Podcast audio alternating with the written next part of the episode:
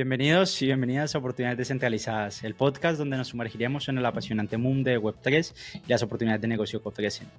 Hoy estamos ya en el episodio número 5 del podcast. El episodio anterior estuvimos con Enrique, con Notas, cofundador de VIPS. Eh, estuvimos hablando y debatiendo un poco acerca de qué nos parecía a nosotros la estrategia de farmar views en, en cuanto a responder tweets de otros. Estuvimos hablando un poco de, de ideas, estuvimos con salud mental estuvimos con Blockchain as a Service, estuvimos con el análisis e interpretación de datos on-chain. La verdad que, bueno, un episodio interesante. Enrique también dio un poco de su historia, cómo llegó a Web3, cómo se fundó VIPS y un poquito también de cómo nace su nombre, el detrás de, de escenas de tener un proyecto Web3, su experiencia y todo. Es un episodio bastante interesante que si no lo habéis visto, pues bueno, os recomiendo que vayáis a echarle una oída, ¿no? Al final. Eh, para el episodio de hoy, este es un episodio un tanto especial. Eh, vamos, voy a estar yo solo. Estaré. He recolectado una serie de herramientas que ah, para mí son imprescindibles a la hora no solo de emprender en Web3, sino de validar la idea, ¿no? De, de tener el MVP. Entonces lo he querido dividir un poco en dos. La, la primera parte lo, lo he puesto más como validación del MVP. Entonces aquí, para entrar un poco ya en contexto, partimos de la idea de que es fundamental. Al final, eh, algo que he aprendido yo rodeándome un poco de emprendedores, intentando aprender lo que más puedo con lecturas, con podcasts, con toda la información que he podido recaudar desde que quise enfocarme en esto, es que lo más importante al final para aumentar las probabilidades de éxito en tu emprendimiento es validar la idea. Porque al final, cuando ya la validas, tienes más o menos claro cuál es la necesidad, si tu, si tu propuesta hacia el mercado tiene algún tipo de sentido, si vas a tener un mercado al cual acudir, si estás realmente encontrando una solución a un problema. Entonces es fundamental, sobre todo porque reduce eh, el impacto, ¿no? Es como ese airbag, digamos, que no te vas a chocar tan fuerte, ¿sí? Porque si sales al mercado con un MVP, quemas la menor cantidad de dinero, pierdes el menor cantidad de tiempo para saber si tu idea tiene sentido. Porque al final muchas veces lo que hacemos es aventarnos eh, completamente con la idea pensando que es una idea maravillosa y nos encontramos con que quizás no era tan maravillosa, ¿no? Y claro, no es lo mismo validar un e-commerce como lo hablamos en el primer episodio con Miguel eh, Caballero.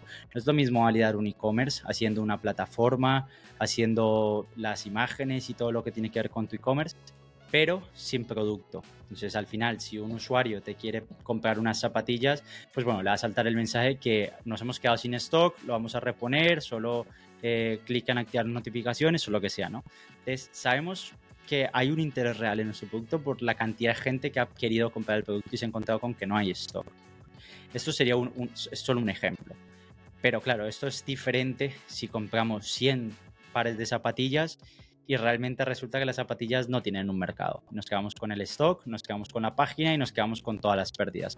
Entonces es muy importante validar la idea, de aquí la filosofía Lean y el concepto del MVP, ¿no? del producto mínimo viable, que finalmente es salir lo más rápido al mercado a probarlo con, con el producto mínimo viable, literalmente. Entonces buscamos lo, lo mínimo para, para que funcione. Entonces, aquí encontramos herramientas. Yo, por ejemplo, siento que una que es fundamental, al final, muchas cosas entran visual, ¿no? Entonces hay que comunicarse con el, con el usuario potencial, hay que mandar el, el, el mensaje y que llegue. Entonces Canva es fundamental, en mi opinión, a la hora de hacer diseños, banners para redes sociales, eh, pósters, todo lo que tiene que ver con, con la parte audiovisual, porque de hecho tienen también para editar video. Es, es, fundamental, es una plataforma muy fácil, muy intuitiva, sé que la mayoría lo conoceréis, pero bueno, algún despistado no, no, lo tendrá en el mapa, ¿no? Entonces Canva es fundamental, sobre todo a la hora de, de poder maquetar una especie de semiproducto. También depende de la idea, ¿no? Al final es diferente vender un producto físico que vender un servicio. Entonces, pero siempre puedes generar algo y, e ir iterando con esa, con esa con esa idea. Entonces, Canva, fundamental a la hora de hacer diseños, puedes hacer páginas web, puedes hacer landing page, puedes hacer ebooks, puedes hacer póster, puedes hacer banners, puedes hacer fotos de perfil, logos, infinidad de cosas y es bastante, bastante sencillo de, utilizar. Luego, eh, muy importante también a la hora de validar el MVP. Volvemos, es diferente a un producto, un servicio, la mayoría tendrán diferencias, algunos necesitarán validarlo con un Discord, otros necesitarán validarlos con una landing page, con una, con una comunidad en Facebook o una comunidad en Twitter. Aquí varía, ¿no? Entonces, según las necesidades, puede ser que necesites hacer una landing. Por ejemplo, el tema de, del e-commerce, pues van, a, necesitar esa página. ¿no? Entonces, si es un e-commerce es muy, muy fácil. Shopify es la opción quizás la más obvia, la más sensata. Shopify es una plataforma donde es muy fácil hacerte tu e-commerce a golpe de clic, vas moviendo todo, organizándolo, pones unas imágenes atractivas, un copy atractivo que puedes utilizar ChatGPT, más adelante hablaremos de inteligencia artificial, y eso te ayudará a validar muy rápido la idea, si es un e-commerce. Si es un tema de comunidad o un servicio, aquí podemos separarlo en, varias fases, ¿no? Tienes Discord, tienes Telegram, tienes WhatsApp, tienes Twitter, tienes Facebook. Eh, Instagram ha incorporado una parte que era canal de difusión, algo así de, perfiles de influencers. Entonces vas a tener muchos. Para mí, yo lo segmentaría según el, el, público objetivo. Es decir, si es un público que es Web 2, es más fácil para ellos y para nosotros también el llevarlos a un Telegram. Porque tienes la posibilidad de mantener cierto anonimato. Ya sabéis que, que podéis que no se vea vuestro número en Telegram, entonces será un cierto anonimato, cierta privacidad, pero es más fácil, es más intuitivo a la hora de que se parece mucho al, funcionamiento de WhatsApp y el 100% de las personas habrá utilizado WhatsApp. Entonces, para un público que es más Web 2, yo enfocaría esta, esta faceta por la parte de Telegram. Sobre todo para, para limitar las ficciones. Sobre, lo más importante, al, sobre todo al iniciar, cuando el, el, usuario no ha generado un vínculo con tu marca, cuando no ha generado esa conexión que, que lo incentive a superar las ficciones, aunque hayan cosas que aprender en el... No tienes esa conexión. A día de hoy, si quieres un, un iPhone, y no tienes, la gente está dispuesta a hacer filas de 10 horas. Pero imaginaros que salga mañana una marca de, teléfonos móviles nueva, la gente no va a estar dispuesta, al menos no la mayoría, a hacer filas de 10 horas para tener el nuevo móvil que nadie conoce. Entonces hay que eliminar la mayor cantidad de fricciones posibles. Aquí es cuando es importante tener en cuenta de cuál es mi público objetivo, qué tan informado está, ¿Qué, tantas ficciones les puede generar los canales de comunicación? ¿Cuál es su canal de comunicación? No es fundamental no utilizar el canal de comunicación favorito nuestro. A lo mejor yo me desenvuelvo muy bien en Instagram, en Twitter, en Facebook y me encanta, ¿no? La red social es espectacular, me fascina. Pero mi público objetivo está en otra. Entonces, hay que saber cuál es eh, el canal preferido de mi usuario, de mi cliente, de mi comunidad. Entonces, si es un perfil más profesional, tendremos LinkedIn. Si tenemos un perfil más joven, más, eh, más joven sobre todo, es una comunidad más extrovertida, más de, del, corto plazo, de eh, entretenimiento rápido, pues estará seguramente en TikTok, estará en plataformas más y en X, en Twitter. Entonces, primero, ver en qué canal puede estar mi cliente, mi cliente potencial, escoger el canal y entonces acercarme ahí.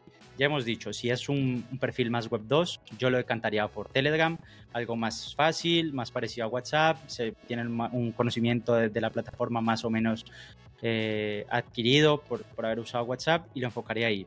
Si es una comunidad web 3, imprescindible. Aquí separarlo en dos partes, lo separaría yo. Twitter para adquisición de nuevos usuarios. Es decir, Twitter te da alcance. X es una plataforma en la que si tu contenido es bueno, puedes generar mucho alcance.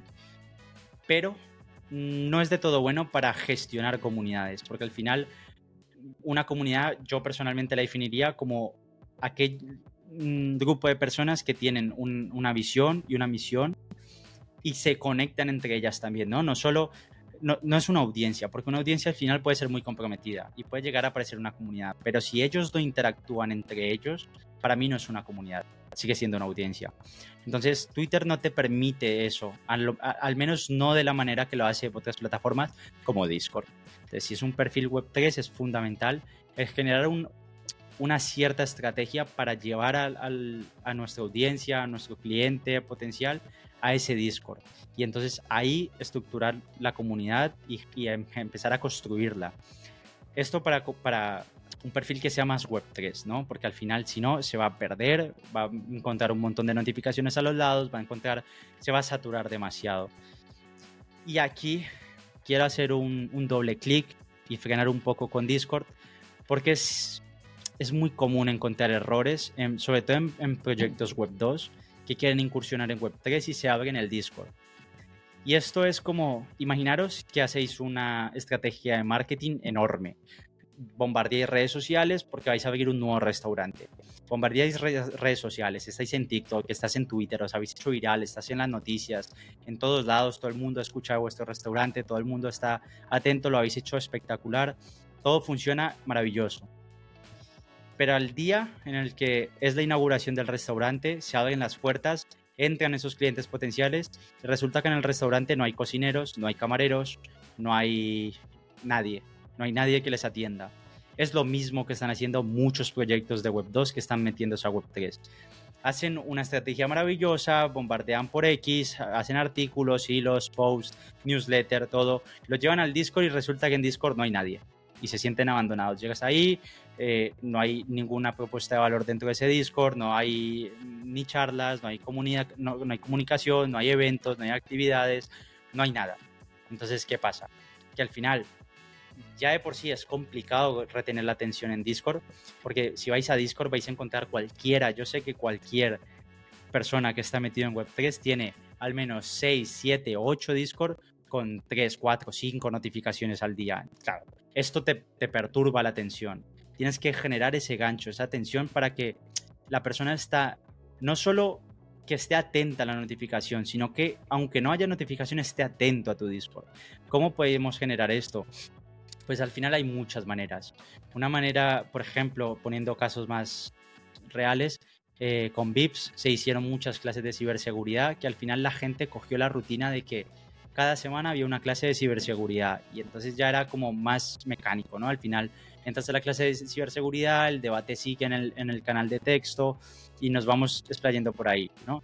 Es, lo bueno que tiene Discord es que no solo tienes con, canales de chat, de texto, sino que tienes canales de voz, puedes ponerlo con cámara, puedes compartir pantalla, puedes incluir bots automatizados para hacer anuncios de ventas, de eh, productos que se estén listando en tu marketplace, en tu, en tu colección NFT, en lo que sea puedes validar esos usuarios, segmentarlos según si son holders de tu token, de tu NFT, si puedes darles el rol y segmentarlos dentro. Entonces, dentro de la comunidad también los puedes segmentar según intereses, según características, según exclusividad, mil cosas.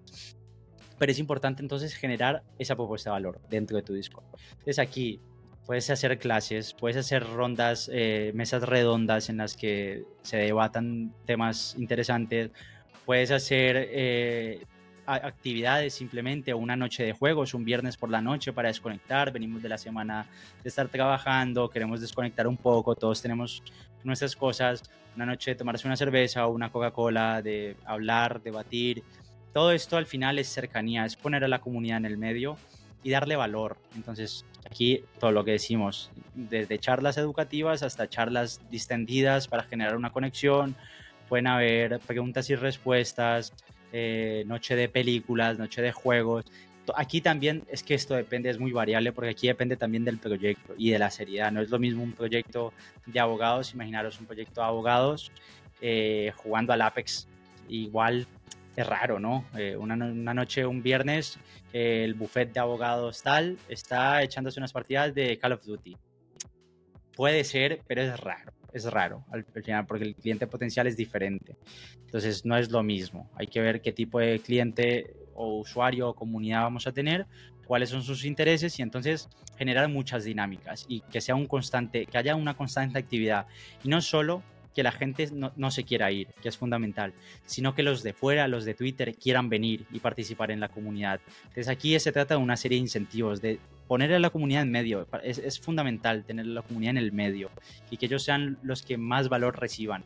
Porque al final, esto me quedo con la frase que decía Miguel Caballero, de te pueden copiar todo, tu plataforma, tus utilidades, tu imagen, todo, pero no tu comunidad.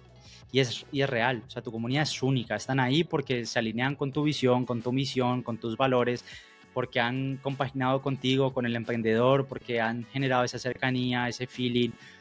Entonces hay, hay acciones que al corto plazo puede verse como que quizás no es tan rentable, porque a lo mejor el ticket de, de adquisición de tu producto o servicio disminuye.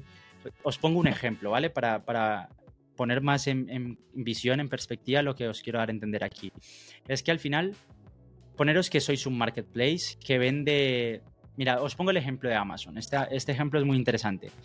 Amazon añadió a su plataforma un recordatorio a las personas de que ese artículo ya lo habían comprado. ¿Qué quiere decir? Que si tú habías comprado antes, eh, me lo invento, un recogedor, un rumba, ¿no? De estos robots que te limpian la casa. Y de repente se te ha olvidado. Sé que es difícil que se te olvide que has comprado eso, pero bueno, se te ha olvidado. Y el usuario va a volver a comprarlo. Amazon te envía una notificación en la que te recuerda que ese artículo ya lo has comprado en el, en el, pasado. Entonces a lo mejor a ti se te había olvidado, has recordado que ya lo has comprado y entonces lo buscas.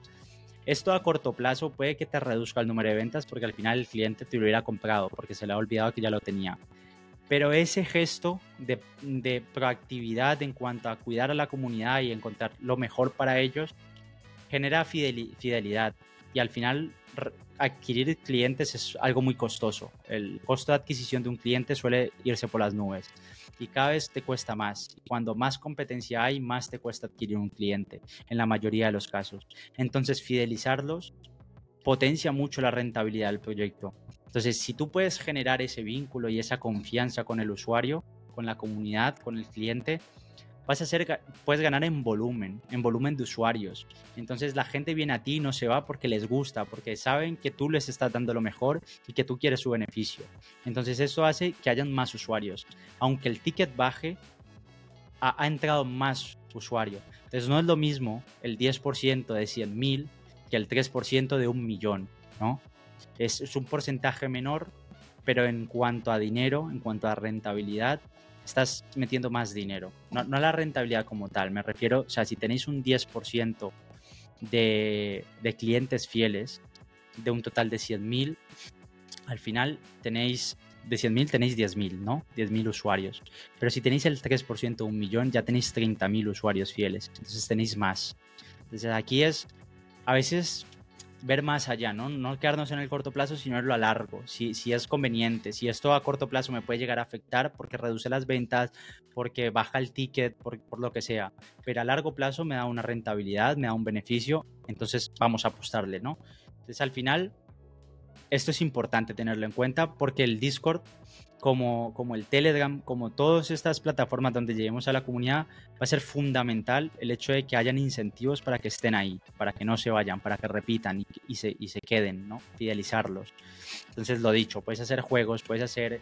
Gamificar es una forma ideal de tener la comunidad contenta porque a todos nos gustan los juegos, a todos sea el que sea. A algunos les gustan videojuegos, algunos juegos de mesa, algunos juegos de deportes, pero a todo el mundo le gusta jugar. Entonces, gamificar la experiencia es una muy buena estrategia. Educar, formar, que a la gente le cueste mucho irse. Aquí entra el, famoso los famosos fosos de negocio, ¿no? Esto, esto que tienes alrededor de tu empresa para que no se vayan, para que les cueste irse, para que quieran estar aquí y defender tu, tu, tu empresa, tu proyecto. Entonces, bueno, aquí ya tenemos que Telegram lo usamos para comunidad web 2. Aquí sí va a ser más ingeniárselas un poco porque la comunidad web 2 aún es reacia. Eh, hay muchas empresas que tienen un perfil muy web 2 y les cuesta, su Telegram es un poco muerto, no hay mensajes, no hay comunicación, la comunicación es, es unidireccional. Entonces siempre fomentar la comunicación bidireccional. Yo te hablo, tú me devuelves feedback, vamos debatiéndolo, nos comunicamos. Lo mismo en Telegram, hacer dinámicas. Pero bueno, quería enfocarlo sobre todo en, en Discord porque es una, es más Web3, ¿no? Al final es donde probablemente todos terminemos llegando hasta que salga la competencia. Luego tenemos eh, tema de gestión de, de, proyectos. Aquí saltando a otra parte, otra herramienta. La gestión de proyectos es muy importante porque como todo en la vida, lo que no mides no lo puedes mejorar porque no sabes cuál es eh, tu estado actual, no sabes cuál es el porcentaje de, clientes, el porcentaje de, de interés, tú te puedes imaginar que la idea eh, les está gustando, pero hasta que no hasta que no recojas la información, la reúnas, la estudies, no vas a tener un mensaje claro, no vas a tener una idea clara de cuál fue la respuesta del cliente, del, usuario, de la comunidad en cuanto a lo que le has propuesto. Entonces, para mí es fundamental utilizar Notion, Notion, eh, N-O-T, eh, N-O-T-I-O-N, ¿no? Notion.com. Para aquí puedes hacer todo literalmente todo. Puedes tener plantillas de finanzas, puedes tener plantillas de generación de contenido, tienen inteligencia artificial eh, generativa dentro de la propia plataforma para hacer lluvia de ideas, para eh, generar tablas de contenido. Hay mil historias. Entonces esto es fundamental. Yo lo uso desde hace un tiempo. Me sorprende que mucha gente no lo use o que aún no lo conozca. Muchos se decantan por, el, por, el, por Google, por los documentos de Google y es curioso, porque al final son muy buenos, pero siento que Notion ha pasado por todos los lados porque es, es espectacular el funcionamiento. Aquí podéis tener plantillas, diferentes plantillas con privacidad, es decir, puedo tener la plantilla de finanzas, donde están todas las finanzas de mi proyecto. Aquí tengo cuál es mi presupuesto inicial, cuáles son eh, el flujo de caja, el balance, si el dinero que entra, el dinero que sale, etc, etc, etc, ¿no? Al final, si estamos empezando, pues digamos que la mayoría de cosas va a ser dinero que sale, pero es importante también hacia dónde sale y cuánto me retorna esa inversión. Entonces, es importante medir la publicidad, medir todo. Entonces aquí podéis hacer la primera plantilla, por ejemplo, en cuanto a finanzas. Tener una plantilla en Notion en la que vais a poder añadir pues el dinero que sale de vuestro proyecto. Si es dinero para publicidad, si es dinero para desarrollo del producto, para pagar nóminas, lo que sea. Depende también de la etapa en la que estéis, ¿no? Pero bueno, tenéis una plantilla de finanzas. Aquí esto es muy variable, también tiene aplicaciones así tipo Excel más o menos, en la que te, tienes fórmulas para calcular y es, es muy bueno. Luego, si queréis, podemos profundizar más. Eh, si queréis, puedo hacer un hilo en, X o un Space, pero tampoco para hacer muy largo el, el, episodio y no sentarme solo en la parte de finanzas. Parte de marketing, todo el contenido. Literalmente lo puedes tener todo ahí. Puedes tener el calendario en el que vas a, estar publicando el contenido, en qué fase tienes cada contenido, si lo tienes en, etapa de desarrollar la idea, ya lo tienes guionizado, lo, tienes que editar, lo tienes publicado, lo tienes lo que sea. Tienes el calendario, lo puedes ir acomodando ahí.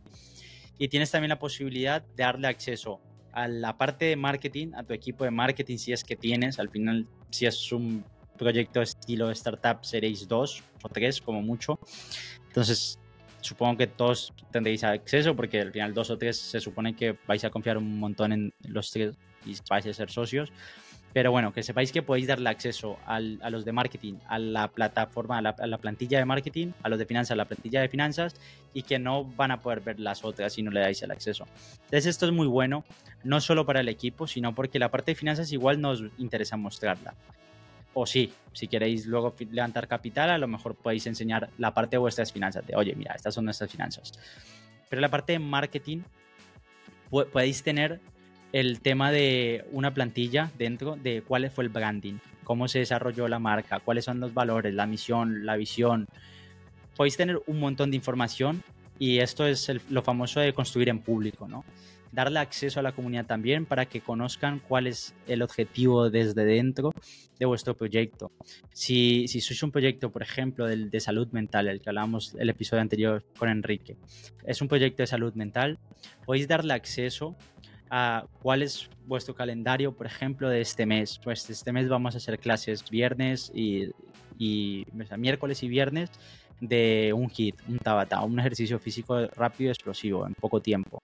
Los domingos vamos a hacer la clase de nutrición y sábados y jueves vamos a hacer clase de salud mental. Vamos a hablar, a debatir, a relajarnos, lo que sea. Entonces, este calendario se lo podéis compartir a la comunidad también para que ellos vean, para que ellos construyan con vosotros en el camino, para que vayan siguiendo los pasos mil historias. O sea, Notion nos da un abanico enorme de posibilidades para hacer con él. Entonces tenemos que podemos gestionar las finanzas, que podemos gestionar el marketing. Podéis eh, tener un diario también de decir, bueno, estas son las tres cosas más importantes del día, que estos ya son más hábitos en cuanto al emprendedor, ¿no? Pero podéis tener un hábito de esas son las cosas importantes que tengo que hacer hoy, sí o sí. Que esto se lo escuchó a un youtuber que ahora no recuerdo su nombre, que era las cosas roca las tareas roca, las que sí o sí las tengo que quitar, las tengo que mover. Y luego las tareas viento, que son esas, o algo así, eran tareas viento, me parece. Que eran las que te molestan. La que viene el viento y te molesta en la cara, no te deja pensar muy bien, no te deja caminar muy bien, pero no son importantes. Entonces, esas tareas que no son tan importantes, podemos anotarlas como las que no son urgentes ni importantes y pueden estar ahí quietas, porque no van a cambiar en nada el desarrollo, la construcción del, del proyecto a corto plazo. Entonces, si no es importante, si no es urgente, vamos a dejarlo ahí apuntado y nos olvidamos. ¿Cuáles son las importantes? ¿Son urgentes? No, vale, son importantes pero no urgentes. Entonces vamos a tenerlas en segunda prioridad. ¿Cuáles son urgentes? ¿Son importantes? No. Pues entonces podemos ver si es segunda oportunidad, o sea, segunda prioridad o tercera prioridad. Porque si no son importantes, por mucho que sea urgente, las podemos dejar. ¿Cuáles son importantes y cuáles son urgentes? Entonces esas son las que vamos a apuntar y en las que nos vamos a, guiar y enfocar para desarrollar esas, ¿no? Para culminar esas, esas tareas que son urgentes e importantes. Entonces, esto también en cuanto a hábitos al emprender es fundamental. Es fundamental para mantener el foco, para no irte, para mantener un poco también la, mente limpia. Decía Jeff Bezos que, al CEO le pagan por tomar pocas decisiones de muy alta calidad, ¿no? Decisiones que son muy importantes. No le pagan por tomar mil decisiones al día. Entonces, esas que no son tan importantes, dejémoslas al lado, enfoquémonos en las importantes y esto lo podemos tener en Notion. Entonces, tenemos una oficina virtual. A partir de ahí, ya, ya os podéis imaginar, pues tener rutinas de, ejercicio, vuestra nutrición en el Notion, todo lo que tenga que ver con la empresa, con el proyecto en cuanto a análisis de datos, eh, finanzas, marketing, todo lo que os podáis imaginar. Y aquí con el tema de los datos, una herramienta muy importante que podéis utilizar es el, Google Analytics. Esto sobre todo para medir el tráfico. Si, tenéis un e-commerce, cuánta gente va según la publicidad que habéis hecho, según lo que sea, cuánta gente está yendo hacia, hacia vuestra página web, hacia vuestra landing page, hacia vuestro e-commerce. Entonces, depende del tipo de datos. Podemos utilizar datos on-chain como Arkham, puedes utilizar Google Analytics, puedes utilizar las analíticas de X, de cuánto estamos, eh, cuántos usuarios nuevos llegan a, nuestra, a nuestro perfil, cuántos de ellos llegan a Discord, todos esos datos los podéis tener también a golpe de vista en el Notion y recaudarlos con Google Analytics, con Arca, que es más algo de, de datos on-chain. Y, y bueno, al final la recolección de datos es fundamental. Es fundamental para que conozcáis eh, al cliente, la, experiencia que está teniendo. Hay que llevar una lista de cuáles son las ficciones. Cada vez, yo en mi caso, esto, repito, todo lo que diga en este episodio es, no es una verdad absoluta. No quiero dar a entender de lo que, que lo que yo estoy diciendo es cómo se deben de hacer las cosas o es la manera correcta de hacerla. Es la manera que yo considero que es correcta en base a lo que yo he escuchado, yo he aprendido, yo he hecho. Entonces, es mi, mi verdad, es mi opinión y mi experiencia. Entonces, ¿qué haría yo en mi caso? Cada queja que tuviera de algún cliente, da igual si es hate, da igual lo que sea, cada queja, cada mala experiencia que tenga un usuario con mi producto o servicio, la anotaría. Haría una lista con todas ellas. A partir de ahí intentaría ser lo más sensato posible. Quizás necesites un tercero, alguien más que, que esté contigo para para no tener esa, ese, ese como, esa, no, no estar coaccionado, ¿no? No, no, sé muy bien, no sé muy bien ahora la, la, palabra de la mente, pero no estar muy predispuesto a, pensar que es odio, que es hate, que no tienen razón, que, que, tu servicio es bueno, que tu producto es bueno, que esa persona simplemente te odia, sino ver qué, qué tanta verdad hay en su, en su comentario y por qué llega a pensar que tu servicio no es bueno o que ha tenido una afección. Entonces, Aquí, por ejemplo, tiempos de entrega, si es un producto que tenéis que enviar a domicilio, eh, lo que sea. Si, si es, mira, oye, me parece muy difícil utilizar vuestro Discord o en vuestro Discord se, me, hablan mal, me, insultan, se insulta demasiado, hay muchos scam, me envían muchos enlaces, hay muchas notificaciones. Todo esto deberíamos de almacenarlos y tener una rutina, no sé si semanal, quincenal o mensual, de decir, ok, ¿cuáles han sido las ficciones de nuestros usuarios en este mes y cómo las podemos mejorar? ¿Cómo podemos quitar eso? ¿Cómo podemos pulir mejor la experiencia del usuario? Entonces en Discord tenéis demasiadas notificaciones. Ok, vamos a ver cómo podemos reducir las, las notificaciones. o si hay que hacer un rol nuevo en Discord para que ciertas notificaciones solo le lleguen a los que están interesados, cómo podemos solucionarle y que el cliente esté lo más cómodo posible. Entonces, esto yo lo haría un hábito de recopilar todo lo que estamos haciendo mal a ojos del cliente, ser muy racional, saber que, que no todo tiene que ser verdad, ni todo tiene que ser mentira, que hay un punto medio que saber escuchar es muy importante, pero saber qué voz escuchar es todavía más importante, ¿no? Al final, si a la gente le hubieran preguntado dos días antes de que se generara el primer coche, qué querían, seguramente hubieran dicho que más caballos, ¿no? Es una frase que, que dicen mucho. Entonces, lo mismo. Si a un usuario le hubieras dicho antes de Internet qué quería, te hubiera dicho que más eh, enciclopedias, que más acceso a bibliotecas, que cualquier cosa, porque el cliente ve lo que tiene y no sabe lo que no sabe. Entonces, en este aspecto hay que saber también qué voces escuchar, en qué parte tienen razón y en cuál no. Es fundamental. Aquí te puedes apoyar mucho. Lo comentaba Enrique en, en, el episodio pasado, lo importante que es tener una comunidad, aunque seas emprendedor. Lo importante que es permanecer a una, pertenecer a una. Puede ser comunidad de emprendedor. Si tú eres emprendedor, es importante también que tú estés en una comunidad de emprendedores. Eh, y si eres usuario, pues también una comunidad de usuarios en la que puedas rebotar información, debatir, aprender. Entonces, esto por un lado. El tema de los datos es fundamental. Aquí también podemos entrar en, en, el crecimiento que está teniendo el proyecto mes a mes, semana a semana, la respuesta, el feedback que tienen sobre el MVP, hacer entrevistas, hacer experiencias. Mucha gente te puede decir algo de vos pero no es realmente cierto, ¿no? Entonces, cuanto más puedas poner a prueba esa, esa versión de lo que te están diciendo, mejor, más, más claridad vas a tener en la respuesta.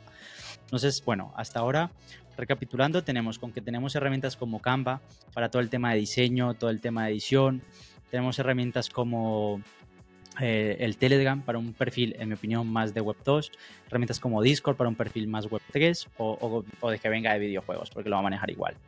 Tenemos eh, analíticas, Google Analytics, tenemos también Arkham, que es más on-chain. Yo no lo he usado prácticamente nada, así que no sé tampoco qué tan bien esté a día de hoy, pero por lo que he escuchado está muy bueno para encontrar datos on-chain.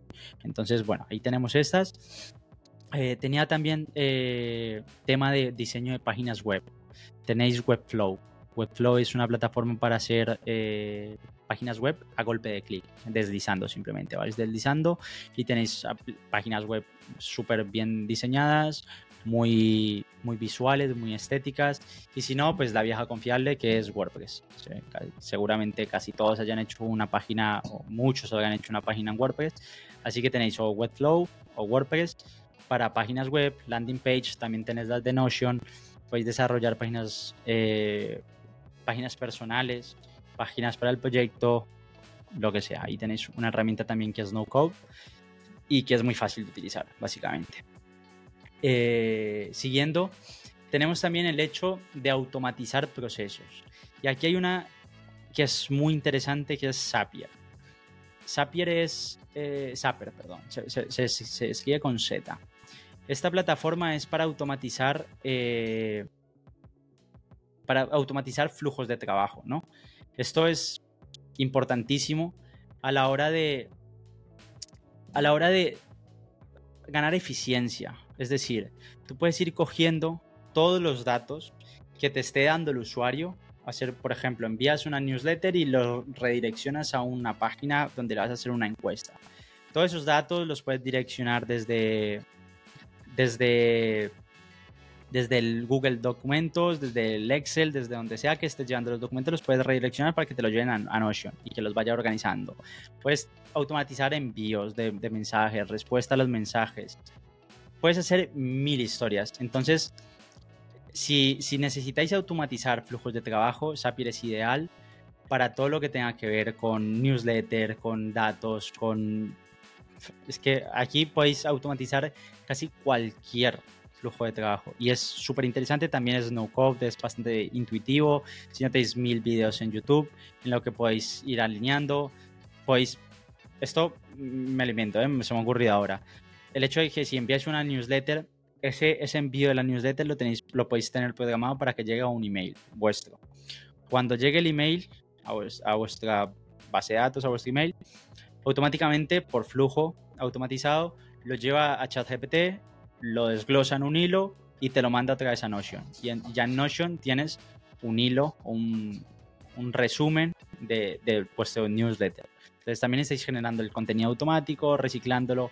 Zapier es importantísimo, es, bueno, no es importantísimo, no es fundamental, pero es una gran ayuda. Sobre todo si tenéis muchos procesos que sean repetitivos, automatizarlos quitará eh, problemas, os quitará el estar dándole vueltas a una tarea que es mecánica y que perfectamente puede ser automatizada, os dará tiempo. Es, es, bastante, bastante útil si tenéis procesos que sean repetitivos. Aparte de eso, tenemos también el hecho de, de los NFTs. Ya lo he dicho en, varias ocasiones, para mí los NFTs mm, no son el producto como tal, es decir, hay muchos proyectos que el NFT es su propuesta de valor. te voy a dar este NFT con este arte, con tal cual y acceso al, disco. Eso yo siento que el mercado ya nos lo ha demostrado que no es igual el camino adecuado. Entonces, para mí, el, camino que yo tomaría con el tema de los NFTs sería el construir un producto, un servicio de mucho valor, de mucha calidad y de mucho valor. Y entonces, el NFT sería una herramienta para capturar el valor que tiene mi producto, que tiene mi servicio, que tiene mi comunidad, para capturar todo ese valor y transferirlo al, usuario, a la comunidad, al cliente. Entonces, de nada te sirve llevarlos a Discord, o sea, hacer una colección NFT, llevarlos a Discord y hacer una colección, o sea, una comunidad en base a los que tienen tu NFT, si realmente no hay, más, no hay nada más allá. ¿Cómo piensas monetizarlo? ¿Cómo piensas mantener las utilidades? ¿Cuál van a ser los modelos de negocio que te traigan ingresos recurrentes, ¿no? Al final te han comprado tu NFT, pero ¿qué pasa? ¿Tienen que hacer algún pago en el futuro? ¿Es utilidad vitalicias con solo el precio del min? ¿Qué otros servicios adicionales tengo para hacer que el negocio sea rentable? Entonces, aquí es donde me parece que no hay no encuentro un punto tan interesante en que el NFT sea el producto. Diferente es que tu propuesta de valor sea el tema de lo que conversábamos, de la salud mental. Mi, mi propuesta de valor es las clases de, ejercicio físico, la nutricionista, los especialistas en salud mental. Y lo que voy a hacer es por medio de NFTs darles ese acceso a, mi comunidad caducando. Pueden ser NFTs que caduquen, que simplemente sean recordatorios, que se vayan quemando, que se generen nuevos. Puede ser mil historias. El NFT también puede ser un NFT con metadata variable, que esto es lo que hablamos también en su momento con Javi, con Jean-Pierre, el hecho de que, vale, si estás en una plataforma, te estás educando, pues tener un NFT que vaya cambiando la metadata según tú vas actualizando tus, tus, tus habilidades. Cuantas más habilidades vas generando, más habilidades te va representando en tu NFT y eso te da acceso a otras plataformas de terceros, mil historias, ¿no? Pero que el NFT no sea la propuesta de valor como tal, el producto. Entonces, si queréis validar la idea, y no queréis gastaros dinero porque no sabéis si realmente hay un interés, el arte no es tan importante y lo hemos visto. Hay colecciones que aún ni siquiera han hecho el reveal de sus NFTs y la comunidad es fuerte. Hay artes que son una auténtica mierda y el producto es tan bueno que da igual. Entonces, si queréis validar algo rápido, sencillo, podéis utilizar los contratos de OpenSea, que son bastante sencillos de hacer. Vais a subir la imagen, ponéis el NFT en venta, bastante sencillo, y luego hacéis el airdrop. Esto es importante saber qué va a pasar, es decir, hay una en su momento cuando salió no solo un JPG ellos lo comunicaron, ¿no? Que ellos no entendían muy bien y cometieron el error de hacer toda su colección en OpenSea con el contrato de OpenSea. Claro, cuando no lo tienes previsto, te encuentras con que tienes que echar todo hacia atrás y volverlo a hacer de nuevo. Pero si ya lo tienes previsto, puedes partir con un, con un plan de decir, voy a sacar estas colecciones en OpenSea con contrato bastante sencillo, bastante básico, y ya luego haré el airdrop, vas eh, recaudando los datos poco a poco y lo tienes en un futuro. Entonces, aquí es bastante sencillo. Tenéis también para el tema del arte, inteligencia artificial, tenéis Mid Journey, tenéis eh, Stable Diffusion, eh, DALI 2, aquí hay, hay miles, ¿no? Hay, hay un montón. Entonces, más o menos, tenemos un, un, conjunto de herramientas que, oye, más o menos nos lleva ya a tener un producto, un producto mínimo viable, un, un proyecto que presentar para validar si, si realmente hay un interés en cuanto a lo que estamos proponiendo. Y con eso podemos empezar. Eh, cuando ya tenemos esto lanzado con estas herramientas, yo optaría personalmente por, por explotar el máximo estas herramientas con el menos esfuerzo posible. ¿Qué quiero decir? Al principio hay, que moverse muy rápido y hay que entender muy bien cuál es la situación en la que estamos, ¿no? Entonces, si ya tenéis el Discord, ya tenéis el, Telegram, ya tenéis lo que sea, yo empezaría por X. X me parece posiblemente de todo lo que hemos hablado, posiblemente una de las herramientas más útiles, porque es el medio por el que vamos a llegar al, usuario. Al final, eh, si vais a, a, encontrar usuarios o público fuera, X es la mejor forma. Aquí hay que generar contenido. Entonces, algo que he hablado con algunos proyectos que están, que están lanzando sus propuestas en Web3 y que he tenido el gusto de, de, poder compartir ideas y hablar y debatir en cuanto a ciertas cosas. Hay un error común en, en X que cometen muchos proyectos y muchas personas de la comunidad de Web3 nativa que, que parece que aún, aún no asimilan la importancia que tiene. Cuando tú tienes si tú eres un usuario, partiendo de la base, quiero separar un poquito, sé que el podcast va más por, tema de emprendimiento y tal, pero separando un poquito, aunque seas un usuario, es importante tener una marca personal, porque al final o eres emprendedor o eres empleado, una de las dos, pero no hay un punto medio, ¿no? Todos tenemos que trabajar para ganar dinero o emprender. Entonces, cuando tú quieres encontrar trabajo es mucho más fácil encontrarlo. Si tú estás mostrando tu, capacidad y tu habilidad por, una plataforma, porque ya la empresa no tiene un riesgo tan grande al contratarte, porque lo has validado de cierta forma. Entonces, os pongo un ejemplo. Si vosotros sois diseñadores, mm, bueno, no editores de video, os encargáis de editar video. Por una empresa tiene un riesgo asociado el hecho de contratarte si no sabe nada de ti, más que has trabajado en X y Y empresa. Pero si vosotros tenéis una cuenta personal, una marca personal, en la que no solo compartís vuestro trabajo, sino vuestra, vuestra forma de ser, vuestra personalidad, os comunicáis, ponéis tweets, opináis, es más fácil para una empresa hacerte una idea de lo que, de lo que puede conseguir contigo. Entonces, hacía un tweet que decía algo así como que si estás pensando en asociarte o contratar, que también aplica por si estáis buscando trabajo, habían tres preguntas para hacerse, ¿no? Que era, ¿admiras a la persona? Esto es importante, porque al final necesitas tener cierta similitud con las personas en cuanto a personalidad, ¿eh? mis valores y sobre todo esto, con la persona que vas a tener al lado. Entonces, si una empresa tiene ciertos valores, es más fácil que te contraten a ti si tú también compartes esos valores de la empresa, ¿no? Y esto lo puedes exponer con tu marca personal. Otra parte era eh, si te ibas a llevar bien, si ibas a alcanzar el nivel de eficiencia de los que ya estaban en la empresa. Eso también lo puedes comprobar con tu marca personal. Puedes ver qué tan rápido generas contenido, qué tan frecuente, qué tan disciplinado, qué tanta constancia tienes, cómo, cómo has evolucionado, cómo eran tus primeras publicaciones y cómo son las de ahora, cuál ha sido tu camino. Esto lo puedes comprobar por, una red social. Y la última era si, qué posibilidades había de que alcanzaras la excelencia. Si tenéis una marca personal, tenéis un historial de cuál ha sido vuestra evolución y en cuánto tiempo. Entonces esto también le puede dar una idea a la empresa de cuánto puedes mejorar a partir de ahora, de cuál es tu rango de mejora, de cómo has venido evolucionando en el, tiempo, ¿no? Entonces, si eres un usuario, X es importantísimo para X, hablo de X porque es muy Web3, ¿no? Al final, pero aplica para LinkedIn, aplica para Instagram, aplica para vuestro sector y vuestro, vuestro objetivo. X pasa a ser fundamental, fundamental a la hora de generar contenido. Cometer errores lo van a cometer todo el mundo. Algo que, que quizás está muy instaurado en la gente es el pensamiento de, de que te van a juzgar por el error y os voy a decir algo por experiencia propia, el que os juzgue el error es porque es gilipollas, porque no vale la pena, porque es una persona que no entiende, que no, no, ha hecho nada. Normalmente la persona que juzgue tu error va a ser alguien que está en una peor situación que tú. Esto es el 99,9% de las veces.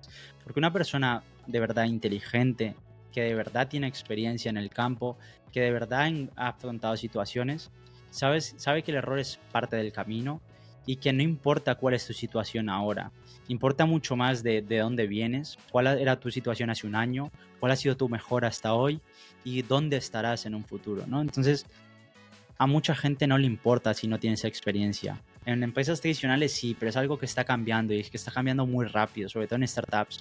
¿Cuánta gente hay sin un título universitario y les da igual?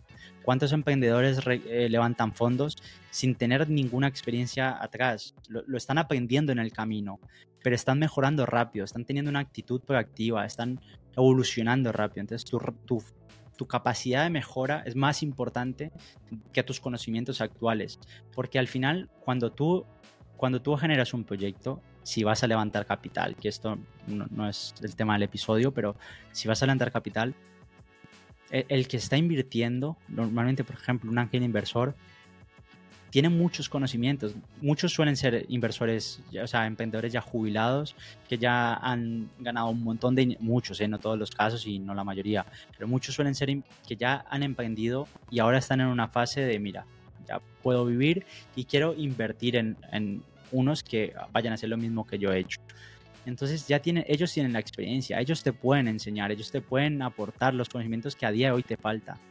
Pero si tú tienes la materia prima, si tienes la actitud, si tienes la capacidad de, de, aprender, la curiosidad, la pasión, la innovación, si tienes los valores adecuados, no importa tanto la experiencia. Y esto es algo que, que he aprendido de, errores, de caídas y de juntarme con gente que yo pensé que eran me iban a juzgar en muchos casos por, por, mis conocimientos en cuanto a los de ellos y todo lo contrario. Te lo explican con un amor y con un cariño y con unas ganas de que mejores, pero tiene que haber una actitud, tiene que haber, tiene que haber algo que los incentiva a que lo hagas. ¿no? Entonces, si eres usuario, fundamental, fundamental utilizar eh, X generar contenido, interactuar. Podéis eh, generar contenido propio, es decir, vuestros posts, hablando del tema que os apasione, que os guste, si es un hobby, si es lo que sea, desarrollar comunicación y aprender, mejorar, publicar. Y luego el tema de responder, de interactuar con otros. Al final es importante. Yo siento que al final parece, algunos tienen el concepto de que responder es, está mal porque es farmear visualizaciones, pero está mal dependiendo del contexto. No es lo mismo que tú te acerques a un comentario interesante y le aportes valor a esa conversación que, que tú comentes una carita riéndote o que hagas un meme o un GIF. Eso no está aportándole un valor real ¿no? al, al comentario anterior. Pero si tú vas a la publicación de un youtuber famoso o de un o de un influencer de tu, de tu industria, de tu sector, o una marca, un proyecto, lo que sea, aunque tenga mucha relevancia, si tú le estás aportando un valor a su tweet con tu respuesta, es totalmente válido. Es totalmente válido, te va a generar exposición y la gente va a conocerte por repetición, porque van a ver que constantemente has respondido a muchos tweets, pero son valiosos. Entonces ahí es donde está el valor. ¿no? Y si eres proyecto, hay una falla muy fuerte en muchos proyectos Web 2 que yo entiendo, ¿eh? yo entiendo que hay muchas cosas que hacer en un proyecto y quizás en, algún punto vosotros si, si vais a emprender y nunca lo habéis hecho, vais a encontrar con que estáis saturados, con que hay demasiadas cosas por hacer, pero no sabéis la, el sentimiento que genera a tu usuario si él te, te alaba o te hace un halago por Discord, por Twitter, por cualquier medio, por X, y no es correspondido y no, y no hay respuesta. Es, es fuerte, ¿eh? porque al final desincentiva ese feedback. Si tú quieres feedback, si tú quieres saber si tu producto está gustando, si tu servicio está gustando, es importante que, el, que, que la persona perciba que realmente le interesa y que, y que está sirviendo para algo, ¿no? Entonces, a, a, ningún proyecto le cuesta tanto como para no responderte. Si, si me lo invento, ¿eh? voy a poner un ejemplo mío personal. Imaginaros que alguien viene a, mi, a X, a mi Twitter, y me pone, oye, el podcast, el episodio tal estuvo maravilloso, me encantó. Y yo no respondo. ¿qué, qué, ganas va a tener él de la siguiente semana, por mucho que le haya gustado el episodio, volver a poner ese tweet? No, no va a tener ningún sentido, no, no va a estar incentivado a hacerlo. Lo mismo con proyectos. Cuando alguien dice, por ejemplo, eh, estáis pensando en invertir en, en tal cosa, este proyecto es buenísimo. Tío, no, no cuesta nada, ¿no? Al final que una respuesta de, oye, mil gracias por tenernos en cuenta, valoramos mucho, lo que sea. al final, cuando empezamos un proyecto, es fundamental hacer cosas que no son escalables, como responder todos los mensajes, como interactuar personalizadamente con cada uno, saber al final si es una comunidad pequeña puedes saber sus nombres, sus edades, sus gustos, sus problemas. Es, es darle esa importancia real, que no solo sea de dientes para afuera y realmente no te interesa. Entonces, muchos errores que se están cometiendo en X, que es una herramienta maravillosa, es no generar esa conexión con, con la comunidad como tal. Entonces hay, hay, muchos proyectos que tuitean, postean, hacen un post de eh, recordar que el sábado estaremos en no sé dónde y ya está. Y se olvidan. Los comentarios no son respondidos, eh, mañana no hay post, pasado mañana tampoco y la semana que viene volverán a aparecer con otro. Hay que, hay que ser constante. Las herramientas son muy buenas, pero más importante que la herramienta es cómo la utilices, ¿no? Y para qué la utilices. Y esto lo habéis escuchado alguna vez, que el martillo es maravilloso para clavar una puntilla, pero ponte a pintar una pared con el martillo, ¿no? Igual no sirve. No es una herramienta inútil, lo estás utilizando para lo que no es. Entonces, X para mí me parece una, una, una herramienta que personalmente no lo utilizaría para fidelizar como tal, sino para atraer nuevos usuarios, nueva comunidad. Y estas las llevaría a otro lado. Puede ser una newsletter, que no hemos hablado de ellas, lo, lo tenía pendiente después de esta, lo hablamos ahora. Pues una newsletter puede ser el Discord, puede ser tu landing page, tu, lo que sea. Puedes llevarlo a ese punto final donde entonces sí hay una, una, una comunicación bidireccional de la comunidad. Entonces, utilizar X bien es importante. Más importante personalmente que conocer el algoritmo es conocer al cliente, al usuario, al que te lee. Son personas, no son números, no es una tecnología, no es inteligencia artificial, son personas los que te están leyendo. Si tú estás resolviendo el problema, da igual el algoritmo, da igual si te lo potencia o no te lo potencia. Si tu post es bueno de verdad, la gente lo va a compartir y si lo comparte te está dando visualizaciones, te está dando más alcance. Pero tiene que ser bueno, tiene que ser realmente, realmente bueno. Este es el, perrito, el consentido de la casa. Entonces tiene que ser bueno y y de, valor, tiene que ser interesante de verdad, ¿no? Entonces, X podéis tener el tema de las suscripciones, que siento que viene a, a tumbar el tema de, de las newsletters. Ofrecen algo diferente, que ya lo hablaremos, pero tienen el tema de suscripciones, tienen formato video, que le está dando mucho alcance ahora y mucha prioridad al tema del multimedia, video, audio y, e imágenes. Aquí podéis ir añadiendo temas de, por ejemplo, este podcast, fragmentos a, a Twitter, que le dan alcance a gente nueva, que nos da a conocer. Podemos utilizarlo sobre todo en mi opinión, para atraer gente nueva. Atraer gente nueva por medio del valor. Está el tema de los Twitter Space. Twitter Space es, es fantástica la herramienta. Porque tiene el pero de que es en vivo y al final el horario no se le acomoda a todo el mundo. Pero es muy bueno porque si, si, si tú me sigues a mí y yo entro al space de, de Elon Musk, en mi, a, los que me siguen a mí les va a aparecer arriba que yo estoy en tal space. A lo mejor no conocen el space, pero les va a salir que yo estoy ahí. Y, y eso te genera descubrimiento, te genera que más gente pueda llegar a ti. Y esto seguro, estoy seguro que lo van a potenciar, que lo van a añadir más en el feed, va a ser más visual, que puedas eh, navegar como si fueran podcast en vivo. Entonces, fundamental el tema de los space. Muchos proyectos es importante también el hecho de que sepáis que ahí hay una comunidad que a lo mejor no ha escuchado vuestros podcasts, que a lo mejor no va a Discord, que a lo mejor se han quedado ahí porque no han encontrado el, incentivo suficiente para seguir por el puesto embudo. Entonces, el, Twitter Space es, muy valioso para hacer mesas redondas, charlas, debates, eh, clases, todo lo que queráis que sea público y que pueda ser compartido. Esto me parece una herramienta fantástica. Eh, y el tema en el newsletter, sobre todo, es aquí entramos en un hecho de que si centralizáis toda vuestra información de vuestro proyecto en, una sola plataforma, realmente esa información no es vuestra, ¿no? Entonces, lo único que va a ser vuestro realmente como tal y que no va a ser censurable va a ser los emails. Entonces, si podéis llevar en vuestro embudo a tal punto en el que recolectéis el email y podáis hacer estar reenviando contenido eh, semanal, eh, mensual, trimestral, quincenal, diario, aquí entra según vuestra estrategia. Pero si podéis recolectar todos esos emails y llevarlo a una base de datos, va a ser mucho más fácil. Va a ser mucho más fácil porque no depende de un algoritmo de si tenéis un millón de seguidores solo lo muestra a 20.000 personas. Si tenéis un millón de seguidores, un millón de emails, va a llegar el email a los, al, millón. Eh, ahí lo que entra es si la tasa de apertura, si abren vuestro email o no. Pero lo está enseñando. O sea, en la bandeja de ellos está.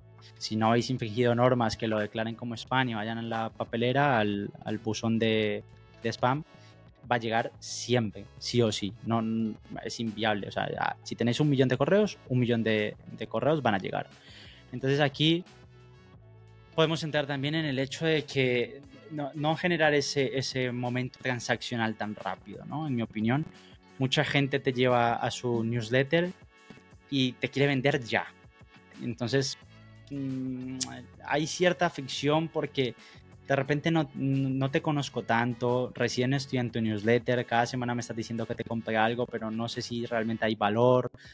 Entonces yo me encargaría de aportar mucho valor y de hacer, de utilizar esos, e, eso, esa oportunidad de anunciar una venta, de, de hacer una estrategia transaccional en puntos mm, específicos, sobre todo. Esta es mi opinión, quiero repetirlo porque habrá alguien de marketing que diga, mira, yo tengo esta estrategia, me funciona maravilloso. No, hay un camino solo, ¿no? No hay un Google Maps que, que sea GPS y te diga, tienes que ir por aquí, por acá, tienes que experimentar, tienes que iterar, tienes que probar y a cada uno le funcionará algo diferente según su comunidad, según sus necesidades, según su experiencia. Hay mil historias, ¿no? Pero en mi opinión, el, el ser transaccional constantemente no solo le quita atención, porque todo el rato está en la misma parte del email, el mismo anuncio de que quieres vender tal cosa, sino aprovechar el momento. Entonces, por ejemplo, semanalmente, me invento, tenéis una, un proyecto de SEO, ¿no? de posicionamiento en motores de búsqueda y tal. Todas las semanas estáis aportando eh, consejos. Mira, estrategia de SEO, tal, explicáis, y de repente tenéis pensado lanzar eh, un curso, ¿no? Un curso en Udemy, un curso en, lo que sea, en Discord, en cualquier lugar y queréis convertir.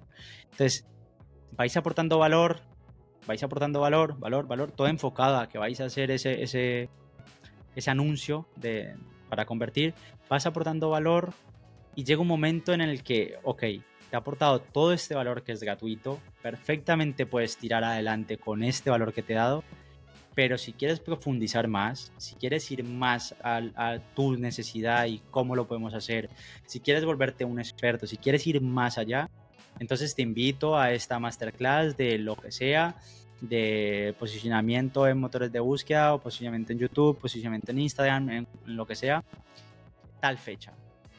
Dais la clase, aportáis el valor y al final, entonces sí lanzáis esa, ok, y que sepáis que vamos a lanzar el curso de no sé qué, cuesta tanto, podéis reservar una reunión aquí con nuestro equipo de ventas.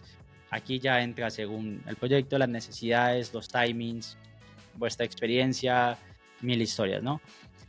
Pero la newsletter es fantástica también. Aquí tenéis Mailchimp, tenéis eh, la de Twitter, la han cerrado, la X. Tenéis, yo, yo utilizo una que es Behave, no sé realmente cómo se pronuncie, pero es B larga E E H w-i-v.com Esto igual en las notas del podcast y del episodio que harán las herramientas que he nombrado por aquí para que tengáis acceso a ellas. Entonces, más o menos esas son las herramientas que yo siento que son importantes tener a mano. Herramientas que, que yo siento personalmente que, que, son imprescindibles para cualquier proyecto. Algunas de las estrategias de cómo veo yo que la construcción de la comunidad y los pasos que yo seguiría eh, tener en cuenta que lo que he repetido mil veces es, es mi experiencia. Yo soy un fiel defensor de que no hay un camino único en, en, nada, ni en la vida, ni en los negocios, en absolutamente nada hay un solo camino. Mil veces podemos entrar en temas de, de branding. Hay mil gente que te dice el nombre tiene que ser corto y de dos sílabas y de repente te meten a Hagen Dazs, los helados estos y, la gente le va de puta madre a la empresa. Entonces, no, no hay un solo camino. No, no juzguéis tan rápido las ideas de otro. No lo digo por mí, lo digo en, general. Es decir, podéis juzgarme la, idea, lo, que queráis. O sea, podéis pensar si, si es buena o mala. Eso es, indiferente. Si no es el hecho de no, no, respondáis tan rápido con un no. Eh, analizar un poco mejor, encontrar eh, encontrar qué, qué, os sirve, qué no, qué podéis modificar, con qué os podéis quedar. Entonces, cambiar muchos o por y. No, no siempre es esto o esto. Puede ser esto y esto, ¿no? No, no os quedéis solo con una cosa, probar, experimentar. El foco es muy importante, lo estaremos hablando en otros episodios porque tengo un par de invitados pensados que me gustaría mucho hablar de ellos, con ellos de esto. Que el foco es muy importante. Es muy importante para mantenerte centrado en tu proyecto, en tus objetivos. Esto cuenta para empresas, cuenta como objetivos personales, mil historias. El foco es muy importante. Pero hay algo importante, esto me gustaría hablarlo con, con los invitados, como os he dicho, pero hay algo que es, si estás siempre tan con tanto foco, matas un poco la innovación. A veces tienes que divagar, a veces tienes que fluir por diferentes medios, perderte un poco en lo que estás haciendo y encontrar nuevas experiencias, nuevas estrategias, nuevas maneras de hacerlo. O sea, aquí es, lo que comentaba antes. Si, si nos hubieran preguntado qué queríamos, antes de que se hicieran los coches, hubiéramos dicho que más caballos, que más carretas, carretas más amplias, más grandes, mil historias. Porque no sabemos lo que viene, no sabemos lo que no sabemos. Entonces, si no experimentamos, si no probamos nuevas cosas, no podemos llegar a nuevas conclusiones, no podemos llegar a nuevos resultados. Entonces es importante tener el foco, pero a veces es importante también divagar un poquito. Si eres un perfil técnico, aviéntate a algo que sea más un perfil innovador, uno creativo. Si se te da muy mal pintar, intentar apoyarte de, ese tipo de habilidad de, no sé, componer, escribir, redactar, pintar, dibujar, cantar, no sé, cualquier cosa que te genere eso que te falta. Es a, veces hay que experimentar otras experiencias para que te, que te llenen la mochila de herramientas. Entonces, no juzguéis tan rápido eh, como consejo personal, por dejaros aquí con esta reflexión, no juzguéis tan rápido un resultado, una idea, una propuesta, una opinión, sino pensar un poco más allá, un poquito de qué me sirve y qué no. Si no me sirve, tío, no hace falta que tiréis el hate, no hace falta que comentéis con odio, simplemente dar vuestra opinión, debatirlo, por qué él está en esa posición en la que está argumentando lo que está argumentando y yo no estoy de acuerdo, cómo podemos llegar a un punto medio, en qué, en qué tiene razón él y en qué tengo razón yo y generaros vuestra, vuestra propia perspectiva de las cosas, ¿no? Y esto os lo comento porque he hecho algunos posts en X en los que respondo a un comentario que a mi manera de ver era desagradable, doy mi opinión y hay mucha gente que responde con mucho odio, tío. yo, yo, no pienso perder un segundo con este tipo de gente porque al final hay una, una reflexión que dice, si una persona te, regal, te hace un regalo y tú no lo aceptas, ¿de quién es el regalo? Entonces, por lo general diremos que la persona que lo regaló, ¿no? Si, si yo no lo he aceptado, sigue siendo de él. Igual con el odio, con las malas energías, con las malas actitudes. Si tú vienes con odio y yo no te lo recibo, tío, quédatelo tú, estate mal tú, haz lo que quieras con tu, con tu mala energía, con tu mala forma de estar. Es indiferente para mí, quédatelo y yo seguiré a lo mío. ¿no? Entonces, yo no pienso perder tiempo con este, con este tipo de comentarios, con este tipo de gente. Pero a veces, tío, no, no valoramos las las cosas en, un abanico más amplio de, de, visión. A veces nos parecemos como caballos, ¿no? Que estamos aquí, tenemos estos problemas, tenemos esta situación y no estamos viendo el panorama completo, no estamos viendo que de repente tenemos accesibilidad a Internet, tenemos eh, agua y luz con solo un clicar un botón, tenemos comida, tenemos eh, móvil, tenemos coche, tenemos familia, tenemos salud. O sea, siempre y cuando haya vida, hay esperanza, hay esperanza para, para, construir, para desarrollar, para equivocarte, para levantarte, para volver a empezar. Entonces, tío, en una época, en una época en la que parece que hay tanto odio, tomároslo con calma, tomároslo con calma, construir. Os animo a cometer la cantidad de errores que sea. Os animo a darme feedback. Si hay algo de todo esto que os he comentado hoy, de mi perspectiva acerca de cómo hacer las cosas, si hay algo que no estéis de acuerdo, hacerme un tweet, hacerme un X, publicar un, post en X, mencionarme, darme vuestra, vuestra opinión, darme vuestro feedback, cómo lo haríais vosotros, qué herramientas encontráis vosotros también que, que son útiles, que yo no haya nombrado, que yo no conozca. ChatGPT eh, os lo iba a nombrar, pero también siento que más o menos lo tenéis asimilado, generación de contenido, eh, estructura, eh, resumen de datos, análisis de datos. Esto lo podemos tocar en otro tema si queréis pero en otro episodio. Pero más o menos os, quería, os quería dejar con esto. Eh, disfrutar de las vacaciones, tío, eh, descansar, emprender, construir lo que queráis como hobby, como profesión, pero hacer algo, salir de, de, ese círculo vicioso en el que trabajamos siempre para otros, el dinero se nos va en una semana, eh, nos lo come la inflación, delegamos la responsabilidad en el otro.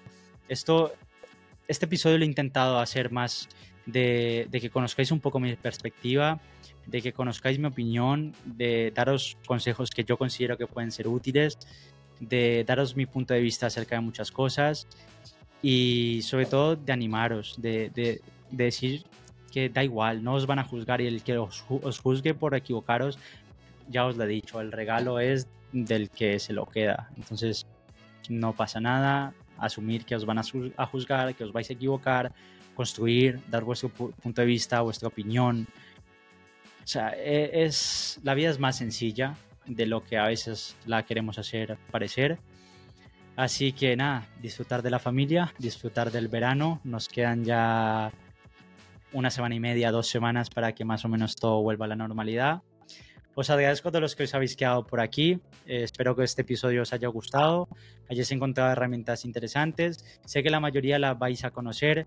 Quería no solo de estas herramientas, sino la estrategia que yo utilizaría para aplicar esas herramientas, para utilizarlas. Espero que encontréis algo de inspiración, que encontréis alguna idea de valor, que os quedéis con, con lo que sea, con cualquier cosa de este episodio. Es más, dejarme en comentarios, puede ser en YouTube, puede ser eh, un post en, X, puede ser donde queráis, eh, un DM. Ya sabéis, eh, tengo el correo electrónico de nm.zetanoname.com, nx.zetanoname barra baja web 3. Dejarme un comentario, un feedback de las herramientas, de vuestra opinión, de cómo lo haríais vosotros y también de, de cómo lo veis, de lo que sea. Contarme algo, que también es, es bueno que, que, que, yo sepa cuál es cuáles son vuestros intereses, si estos episodios les añadiríais algo, si me he dejado algo en el tintero y también qué os ha parecido mi, perspectiva, ¿no? mi visión. Así que nada, os dejo que disfrutéis del fin de semana, os dejo que disfrutéis del verano, pasar tiempo con la familia y nos vemos el sábado que viene, 8 UTC, 10 AM en España, como siempre, con un episodio nuevo en Oportunidades Centralizadas. Venga, pasar un buen fin de.